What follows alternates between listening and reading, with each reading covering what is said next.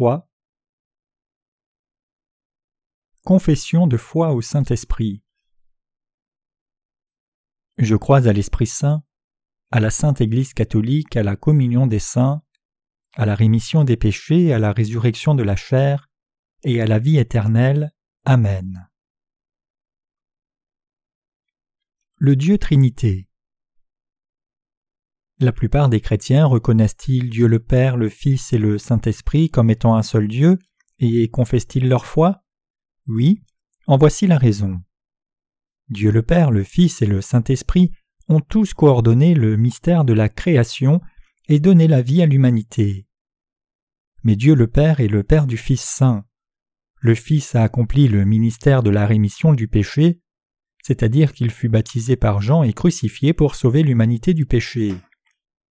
Le Saint-Esprit a pris la tâche de rendre témoignage à ceux qui croient que le baptême de Jésus et le sang de la croix ont accompli l'œuvre d'expiation de l'humanité.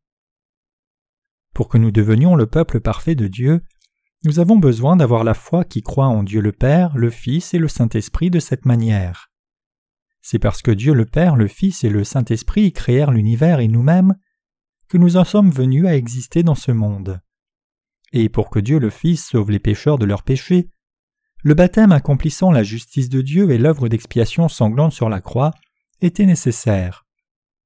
Puisque Jésus fut baptisé par Jean et prit ainsi les péchés du monde, il supporta le jugement de ses péchés qu'il devait porter, et il mourut sur la croix en substitut à notre place. En faisant cela, ceux qui croient pourraient finalement être libérés de tous leurs péchés. Cette vérité fut préparée longtemps d'avance et c'est le ministère central de l'évangile d'eau et d'esprit.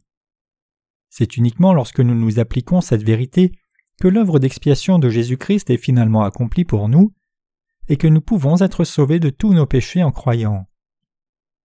Si nous n'avions aucune connaissance de Dieu le Père, le Fils et le Saint-Esprit, alors nous aurions été incapables de connaître comment l'univers fut créé et qui nous donna la vie, et s'il n'y avait pas eu Dieu le Fils, nous n'aurions pas pu connaître la voie du salut, c'est-à-dire la manière dont nous pouvons transférer nos péchés, ni ce qui est à la base de notre salut du péché.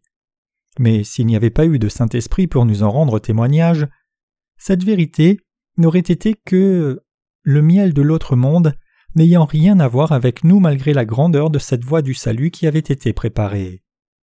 Par conséquent, lorsque nous confessons la foi du credo des apôtres, nous devons penser à Dieu le Père, Fils et Saint-Esprit, qui nous a créés et nous a donné la vie, et nous devons rester fermement ancrés dans la foi dans la vérité de ce Dieu unique en trois personnes indépendantes.